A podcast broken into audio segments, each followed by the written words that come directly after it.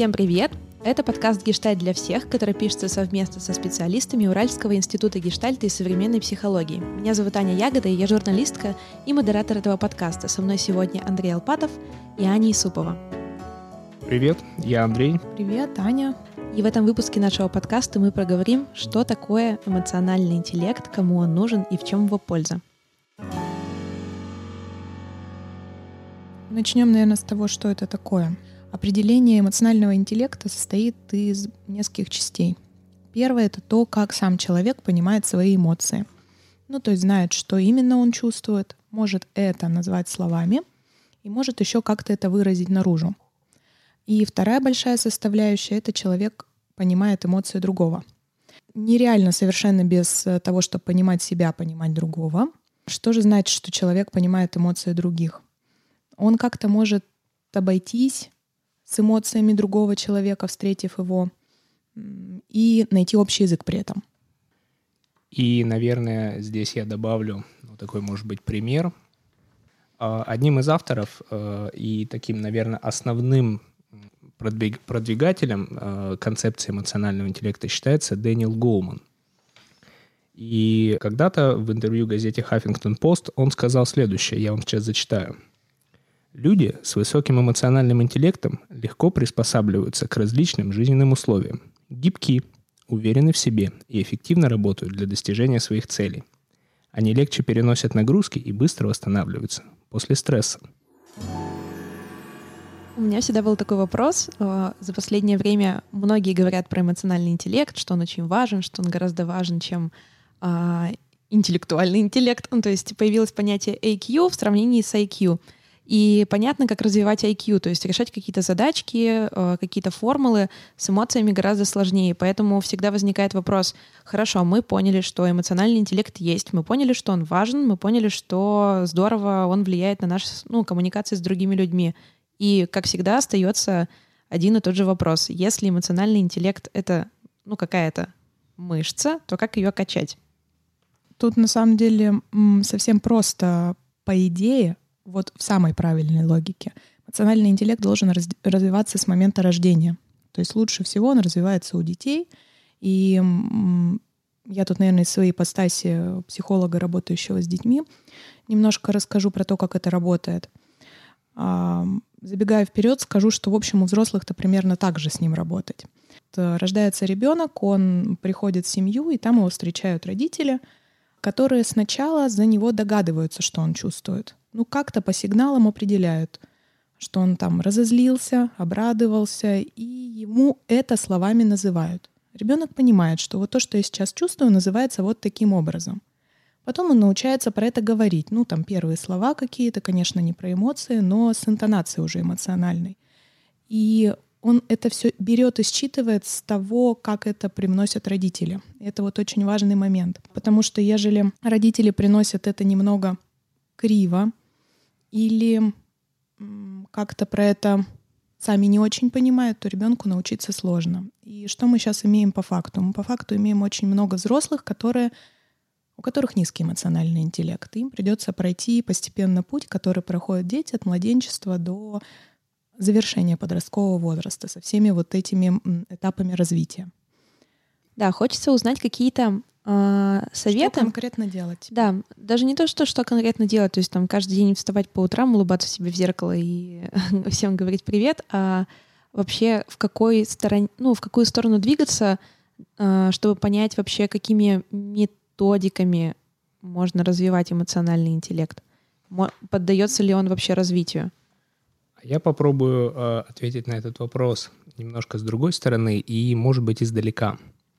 Мне кажется, что важно говорить об эмоциональном интеллекте нераздельно и в связке с такой штукой, как э, гибкие навыки. Еще это известно как soft skills. И м, почему, почему эти навыки называются гибкими? часто в противовес так называемым hard skills или твердым навыкам, которые являются профессиональными. Например, умение управлять самолетом для пилота – это, очевидно, твердый навык. А, но сегодня многие работодатели, многие организации, особенно современные, требуют в первую очередь не вот эти самые твердые навыки, а мягкие. И в том числе в них входит эмоциональный интеллект, умение понимать свои эмоции и управлять ими. Сегодня, как мне кажется, достаточно много говорится о развитии мягких навыков в целом и эмоционального интеллекта в частности. Если набрать э, что-то на эту тему в Гугле, то ссылок будет очень много. И я даже замечаю, что за последние годы количество материалов на эту тему э, драматически возросло. Драматически. Очень точное определение увеличивающемуся в геометрической прогрессии с, э, количеству ссылок. И здесь, здесь, мне кажется, важным э, не оказаться в такой некой ловушке, что вот как будто бы бац, внезапно мы решили, что мягкие навыки и эмоциональный интеллект стали ну, такой единственной важной штукой, единственной определяющей штукой. И э, часто я слышу сейчас, как, например, EQ э, противопоставляют IQ. И это не да, совсем я, верная я, я только что это сделала, по-моему. В этом отношении э, можно обладать высоким э, коэффициентом интеллекта, э, когнитивными навыками и так далее, и обладать низким э, эмоциональным интеллектом. И тогда можно предположить, что, э, ну, например, в профессии э, успешность будет ниже. Но, как мне кажется, и обратная связь э, тоже работает. Э, обычные когнитивные навыки должны быть развиты тоже. Естественная штука про наше время, просто маятник качнулся в эту сторону. А если а, взять, там, не знаю, даже там 20 лет назад, 30 лет назад, речь шла скорее о выживании, о том, чтобы справляться с теми вызовами, которые дает среда. И совершенно некогда было чувствовать. Это не взрослые, которые нас растили, или мы, которые растим своих детей, какие-то неправильные. А реальность была такова, что некогда было ни горевать, ни бояться. Надо было просто, просто жить и выживать. И вот сейчас совсем другое время. Но мне, конечно, очень симпатичен как гештальтисту фокус внимания на эмоции, потому что там, правда, есть довольно много вещей, которые помогут жить ну, более полной жизнью, скажем.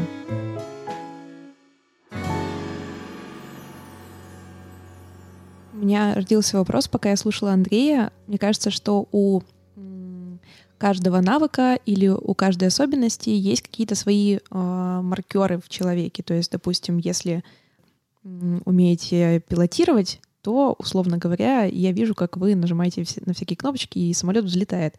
А если говорить про навыки эмоционального интеллекта, как я в первую очередь могу э, даже первично проанализировать себя и понять, насколько у меня развит эмоциональный интеллект — и какие могут быть э, сигналы о том, что он у меня развит плохо, или сигналы о том, что он у меня развит хорошо. Потому что многие люди, не занимаясь с психотерапевтами, успешно справляются с коммуникациями, но при этом они могут не осознавать, что у них есть там высокоразвитый эмоциональный интеллект. Вот, вот как это понять? Можно обратиться к тому определению, которое я говорила в начале, или а, к определению, которое дает Дэниел Голман точно. Ну, просто вот эта все стрессоустойчивость, понимание другого человека. Тогда вопрос есть еще другой. В какой-то мере, э, как мне кажется, наш ответ на твой вопрос, Аня, может быть в чем-то тоже узок, потому что мы, как психологи и психологи, работающие в рамках гештальт-подхода, опираемся на эмоции очень сильно. Это такой фундамент. И моя вера в то, что как раз эмоциональный интеллект может служить э, фундаментом для а, ну вот тех других навыков, коммуникативных э, и каких-то еще, которые полезны э, в общении с другими людьми, служить как фундамент. И как я это вижу? Приведу пример из тайм-менеджмента. Я не очень верю в то, что я могу купить э, какой-то красивый планировщик в магазине, и вдруг внезапно у меня с моим временем все станет супер. Скорее, это какая-то, ну, такая более, более сложная и серьезная задача действительно организовать свое время и научиться справляться с вызовами. Что делать с большим объемом свободного времени? Что делать, когда его совсем нет? И вот это вот умение смотреть вглубь себя и обращаться к себе за ответами на эти вопросы, искать их каким-то образом. Мне кажется, что это как раз одна из функций э, развитого эмоционального интеллекта. Совсем какие-то простые примеры еще подаю, чтобы, может быть, нам они тоже нужны. Мне нравятся и очень узкие угу. примеры, потому что всегда говорить общо это все равно ну, не всегда полезно. И мне нравятся супер классные примеры, как говорится, семилетнему ребенку. Поэтому, да, да, что-то давайте. Вроде, вроде того. А, совсем такие простые вещи. Ну, там наш слушатель может задать себе вопросы. Как часто я вообще использую эмоциональные слова в своей речи или в своей внутренней речи? Как часто я говорю слово радоваться, гневаться, обижаться, а, сердиться, ненавидеть, любить не совсем эмоции, но тем не менее, вот все из эмоционального языка. Как часто это хотя бы звучит внутри моей головы? Если никогда, ну, есть хороший повод задуматься, чтобы вводить этот словарь. А чем могут заменяться... Ну вот просто я как человек, который причисляет к себе к, к общности людей, которые очень эмоциональны, а чем обычно люди заменяют э, обозначение эмоций в своей голове? Ну, то есть для меня очень странно, когда я не сообщаю о том, что я радуюсь или грущу, или я злюсь. Какая альтернатива вообще у этого бывает? Ну, современная альтернатива подростки мне очень нравятся. Ну что, как дела? Норм чё? Норм, ок, хреново. Ам, Ну, какие-то такие оценочные слова. В них, правда, есть эмоциональное содержание. И, в общем-то, если мы с тобой общаемся, я еще смотрю на твое лицо, я понимаю скорее про что ты. Ну, если с моим эмоциональным интеллектом, ну, хоть как-то. Но в них очень мало того, на что я могу опереться в общении с тобой. Ну и как наша говорит практика, она про то, что за словом норм может скрываться так много всего. А, а вторая штука, на что люди заменяют, да, они сразу действуют. Исходя из того, что они почувствовали некое норм, они что-то делают. И это что-то, ну, не всегда адекватно реальности. Все нормально, в моей жизни все замечательно, просто я тут распинал пару урн по пути. Я попробую здесь еще добавить. Важный момент. Если я, например, веду у себя в голове диалог с моим напарником на работе, и я у себя в голове говорю ему «ты достал», то это не совсем эмоциональный язык. Вернее сказать, совсем не эмоциональный. Он может звучать очень эмоционально в твоей голове. А, да, но если мы говорим здесь именно про эмоции, то правильнее и выигрышнее в долгосрочной перспективе сказать, например, «я злюсь» и в голове, и в реальной жизни. И здесь много очень от этого выгоды, потому что, во-первых, тогда э, ответственность остается у меня, я не перекладываю ее на кого-то, на моего напарника. Э, с этим утверждением я злюсь. С ним достаточно сложно поспорить, ему нечего противопоставить, в то время как э, реплика «ты достал», ну, неизбежно, мой напарник будет защищаться. Сам достал, Первая реакция. по-любому. Вот у меня тогда такой вопрос. А как эмоциональный интеллект отделить или отличить от проекций, которые мы можем навешивать на других людей? То есть я могу думать о том, что я прекрасно понимаю, в каком эмоциональном состоянии находится другой человек. Я могу даже сказать, я понимаю, что ты сейчас чувствуешь, на самом деле, не понимая нифига, что он чувствует, и вообще не, не э, отдавать себе об этом отчет. И вот а, где вот эти вот тоже могут быть э, э, знаки опознавательные, что это не эмоциональный интеллект, а проекция? Ну, это какие-то весьма связанные вещи. Когда я смотрю на другого, я в любом случае проецирую, но моя проекция может быть творческой, а может быть ошибочной. И она будет с большей вероятностью творческой, если я себя хорошо слушаю, если я часто испытываю эмоции, их называю, их как-то предъявляю. Другие люди делают примерно то же самое. Мы в одном социуме живем. То есть мне проще по сдвинутым бровям понять, что это. Но при этом а, проверку никто не отменял. Простой вопрос. Мне кажется, с тобой вот, вот то-то и то-то. А это так или нет? И тут же два варианта. Человек, правда, может испытывать э, злость, которую, например, я предполагаю, но уходить в глухую оборону и говорить, нет, ничего подобного. Ну, потому что чувство злости такое под запретом, или потому что он сам этого не осознает. А может быть, это наконец станет той точкой, где мы соприкоснемся. Да, да, блин, я давно на тебя уже зол там по такому-то поводу, и у нас будет шанс разобраться. И я добавлю здесь про э, вот это вот говорение об эмоциях, о котором ты говоришь, Ань. Мне кажется правильным и полезным говорить об эмоциях открыто э, и с другими людьми, стараться э, поддерживать такую практику. И, э, ну вот, э, тот пресловутый внутренний диалог у себя в голове, о котором ты говорил, тоже важен. И какая здесь, мне кажется, выгода? Если я э, говорю, то я постепенно сам научаюсь и у себя же лучше эти эмоции распознавать и с ними что-то делать. Такая простая идея, да, чем больше я этим занимаюсь, в это вкладываюсь, тем больше ну, каких-то результатов я начинаю замечать каждый день. Мне это кажется классным, потому что здесь нету каких-то быстрых рецептов. К сожалению, нельзя взять по щелчку вот так вот научиться и освоиться с этим. Вот те, кто купили красивый планер, про который ты говорил, там можно завести привычку с утра или по вечерам писать э, некоторое количество вещей. Например, там три вещи, которые меня порадовали, три вещи, которые меня разозлили, огорчили и испугали. Ну, я перечислила четыре базовые эмоции, и имеет смысл просто пробежаться по дню. И он окажется очень живым и наполненным. А есть же история про то, что почему люди так подзабыли и не хотят чувствовать эмоции. Да, очень-то мне понятно. Вот я перечислила три условно негативных и только одну положительную эмоцию. Конечно, не хочется чувствовать никакой там страх и никакую грусть, и уж тем более злость. Вообще очень бесячее чувство, хочу я сказать. Я вот до сих пор ты сказала, я думаю, что есть кроме радости из положительных? Нежность.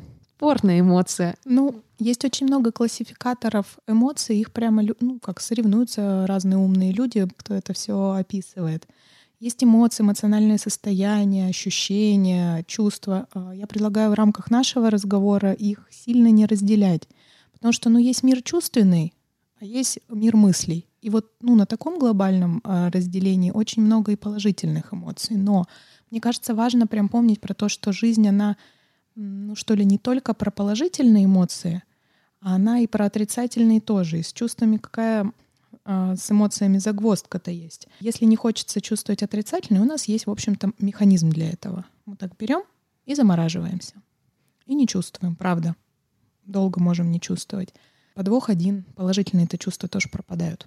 Ну, и жизнь становится такая серенькая, и речь уже пойдет про то, что сейчас э, часто говорят про депрессию, про какое-то там подавленное состояние, про то, что жизнь проходит, а я ничего не заметил. И вот дневничок, в смысле планер, там, где написали хотя бы по три вещи на каждую из базовых эмоций, он, конечно, ну, может наполнить день, и это будет привычкой.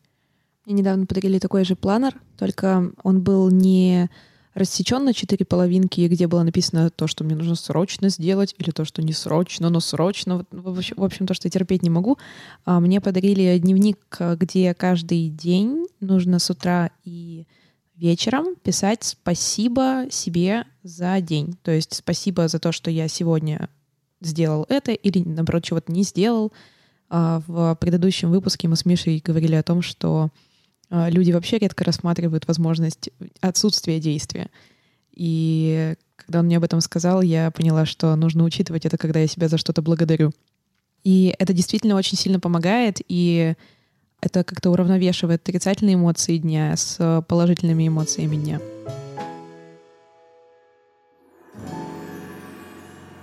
Еще у меня был вопрос к речи, точнее, я зацепилась за фрагмент э, речи Андрея, когда ты сказал о том, что в эмоциональном интеллекте есть конкретная польза, и если говорить таким бизнесовым языком, в чем польза, если я буду вкладывать свою энергию и развивать эмоциональный интеллект, какая у меня у этого будет выгода? Я знаком с несколькими интересными, как мне кажется, исследованиями, и одно из них достаточно старое, по-моему, оно проводилось еще в середине 90-х годов, когда идея мягких навыков и эмоционального интеллекта только начала а, так, ну, набирать популярность. А, исследование такое.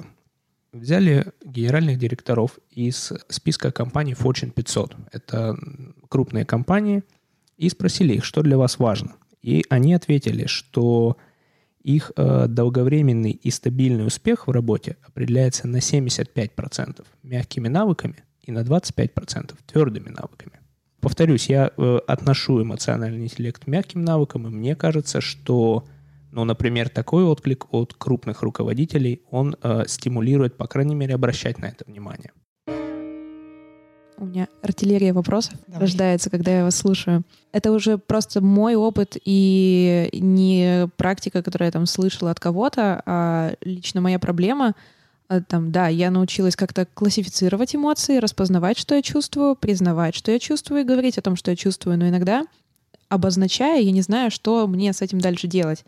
То есть я говорю, да, я очень часто стыжусь за все происходящее. Я могу стыдиться за то, что даже со мной никак не связано. Но я отлавливаю это в себе, я это понимаю, и такая потом, а, и чё?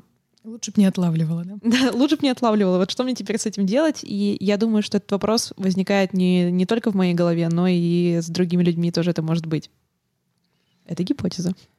А, ну, моя идея здесь такая. Мы э, живем таком реальном мире, и он не всегда э, про то, что все вот э, заинтересованы в развитии э, своих навыков и как-то в их улучшении, в таком эффективном взаимодействии.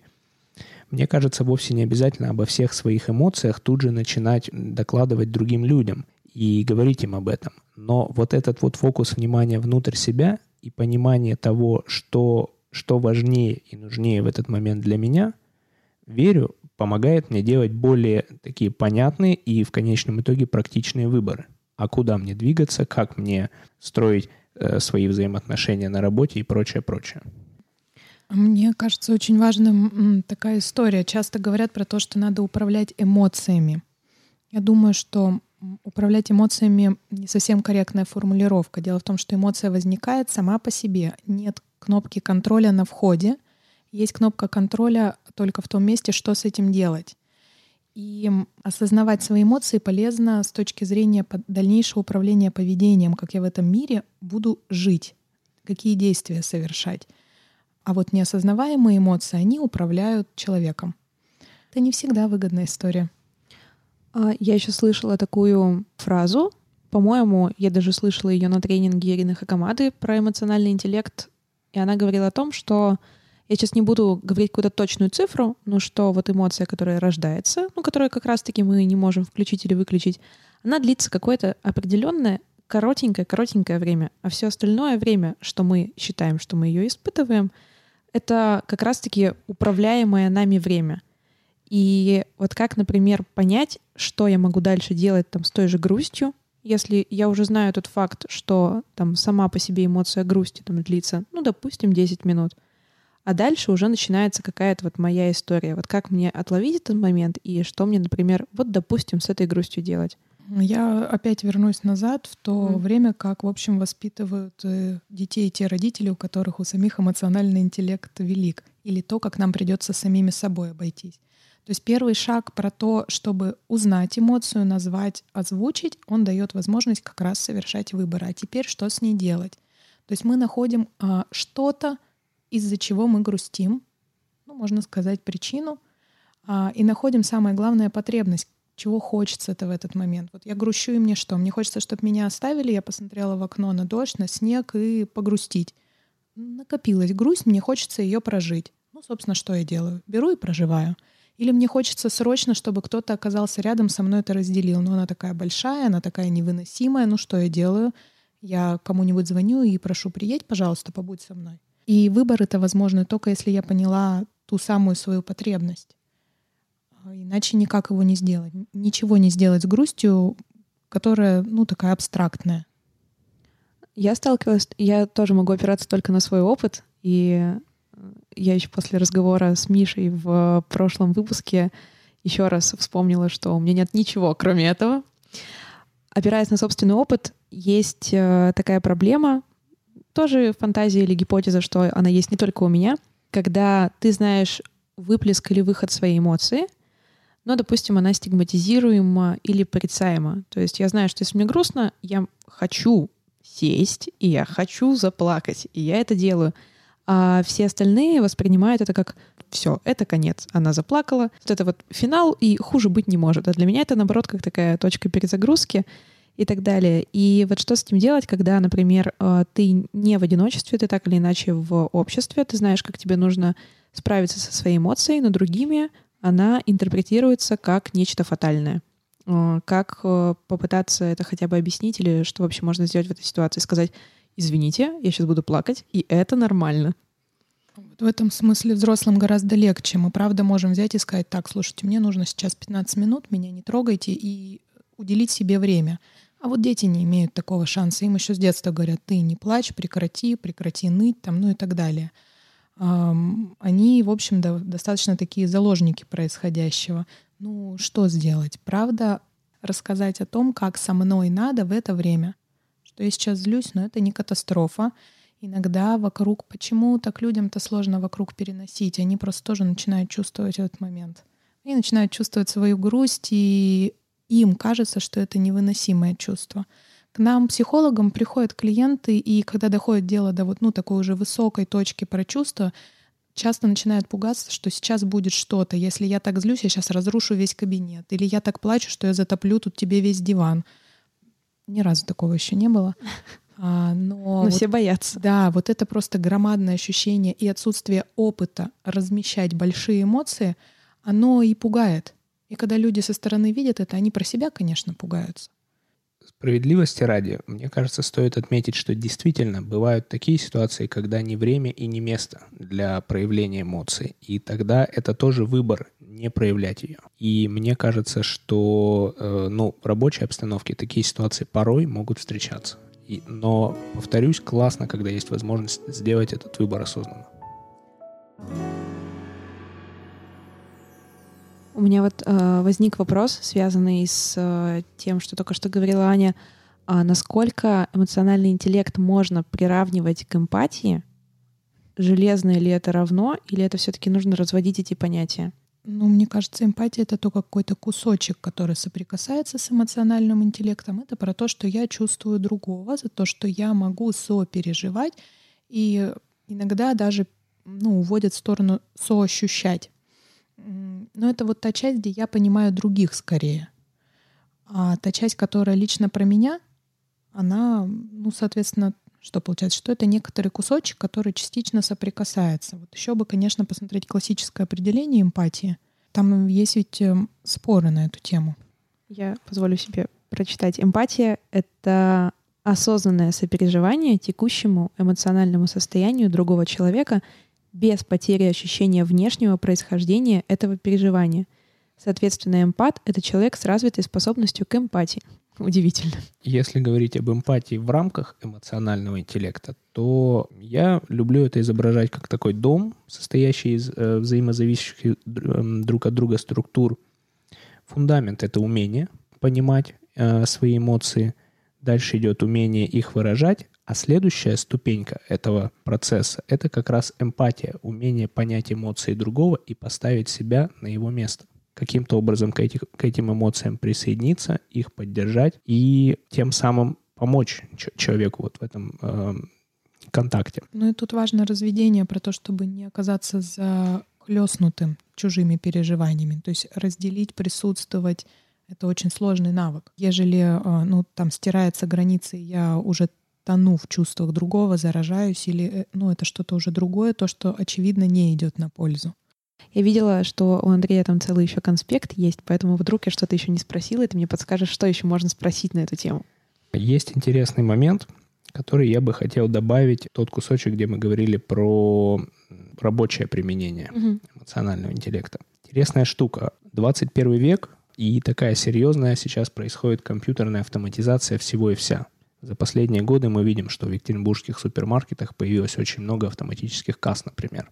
И в этом отношении фантазирую, что, наверное, спустя какое-то время в таких традиционных супермаркетах, например, кассиров не останется, и э, покупание чего-то станет experience ом, куда мы будем ходить за специальным опытом, чтобы вот пообщаться с продавцом. И в этом отношении, опять же, я выступлю как адвокат эмоционального интеллекта, развитие этого навыка, ну, помогает э, справляться в том числе с такими вызовами потому что те навыки, которые входят в, в сферу взаимодействия человек-человек, они будут ценны и дальше. Я позволю себе просто тебя дополнить, и ты продолжишь. Есть более близкий пример, нежели покупка чего-то в магазине, потому что кассиры есть, но из-за прихода мессенджеров голосовых сообщений а, лично для меня и для большого круга моих знакомых каторгой стал звонок. То есть мне очень тяжело звонить, мне очень тяжело разговаривать по телефону, тем не менее, иногда это нужно сделать.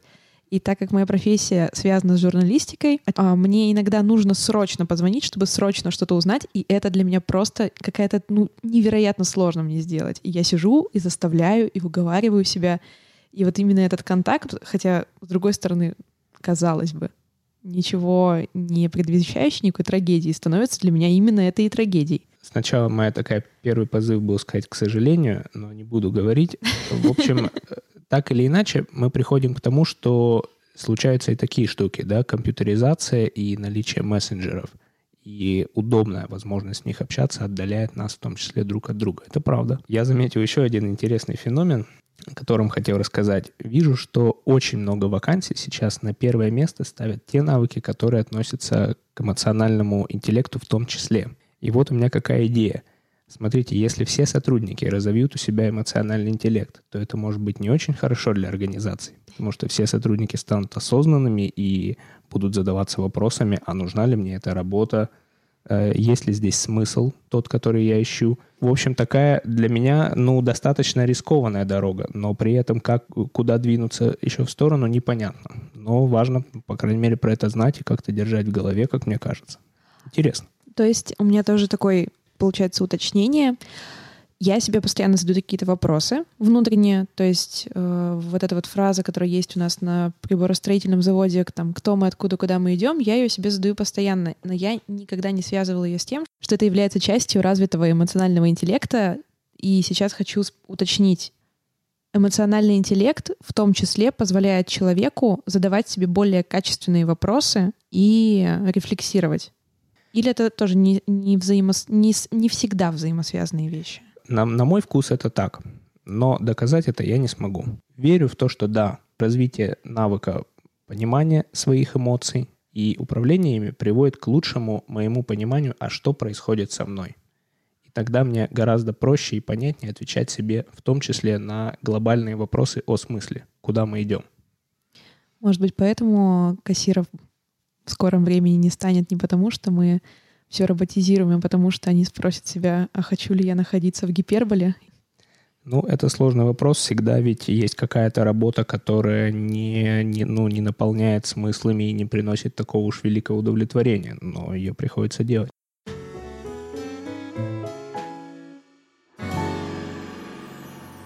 Обычно еще вопрос, ну и что, где этому учат? Mm. Что с этим делать? Где учиться? А, мы сейчас говорили много про то, как задавать себе вопросы, какие вопросы, на каком языке э, говорить, что можно записывать в планер. Но тут, э, в общем-то, вполне очевидно, если с эмоциями совсем глухо, туго, э, и хочется своих детей растить э, более эмоционально, интеллектуально развитыми, то, в общем, психологи на то и нужны. Это один ответ. А во-вторых, это поиск среды, в которой это важно, это нужно, и там, где поймут, чем ты вообще таким занят. Потому что а, я так представляю, вдруг а, какой-то наш слушатель решил развивать эмоциональный интеллект, и, в общем, а, мы там желаем ему успехов в этом начинании, но его среда не про это, и тогда еще сложнее. То есть сталкиваясь со своими внутренними барьерами, сталкиваться с барьерами снаружи, это обязательный поиск единомышленников, хотя бы тех, кто знает, что ты меня достал, и я злюсь, это просто разные вещи. И в такой среде развиваться гораздо проще. Поэтому, ну вот, э, отвечая на вопрос, а где теперь этому учиться? Вот у меня сегодня еще был, э, было небольшое интервью, и меня э, спросил человек, у которого я брала интервью, мол, слушай, хочу пойти к психотерапевту, но думаю, что, а может быть, и, ну, не париться и просто жить жизнь. И для меня это стало таким откровением, потому что тоже так же в прошлом выпуске с Мишей Миша говорил о том, что вот есть навыки, которые ты иногда не можешь получить без человека, который просто пронаблюдает за тобой. Например, ты не можешь научиться водить без инструктора, ты не можешь стать на серфинг, начать пилотировать без человека, который тебе это покажет. И почему-то мы иногда не думаем о том, что мы можем справляться с эмоциями или хотя бы интер- их интерпретировать без помощи другого человека. Нам почему-то это кажется всегда врожденным, и нам кажется, что мы всегда это умеем, и всегда будет так. Но да нам, в общем-то, правильно кажется, я потому знаю. что мы этому научились, будучи э, младенцами и малышами. Ну, такую картину мира видеть. В этом вообще-то есть большая правда, что то, как я чувствую свои эмоции или не чувствую, это единственно верно, но у меня же нет другого опыта. А потом ты сказала, что невозможно научиться, ну, вот тем вещам, которые ты перечислила без инструктора. Можно, просто больно и чревато. Так и тут, в общем-то, можно очень долго по книжке учиться эмоциональному интеллекту. У меня вот дома есть полка, на которой много книжек про эмоциональный интеллект. Честно, ну, я человек от практики, ну, там ничего толкового не написано. Потому что это не вопрос текста, это вопрос э, практики. исключительно. А практиковать, правда, лучше, когда кто-то рядом, ну, хотя бы немножко ходил этой тропой. Я очень рад, что сегодня есть такая возможность изучать какие-то навыки и осваивать умения, обращаясь за помощью в совершенно разных областях. Абсолютно не зазорно ходить учиться живописи или ходить к психологу. А, мне кажется, что это круто и эффективно. Я вот сейчас, например, хожу плавать с учителем и получаю обратную связь. И именно поэтому я вижу очень быстрые и крутые результаты. Мне кажется, в конечном итоге это и выгодно, и очень мотивирует и заряжает. В этом отношении мне кажется, что сейчас как раз э, ситуация меняется к лучшему и абсолютно не зазорно э, изучать эмоциональный интеллект с кем-то. А не э, только с книжкой. Да, давайте тогда попрощаемся. Это подкаст э, «Гештальт для всех». Э, Сегодня с вами была Аня Ягода, Андрей Алпатов и Аня Исупова. И в следующем выпуске мы обсудим... Как уже будем применять этот эмоциональный интеллект? Обсудим мы, а, как наладить коммуникацию. И в следующем выпуске мы обсудим то, как наладить коммуникацию. Всем пока! Пока. Пока.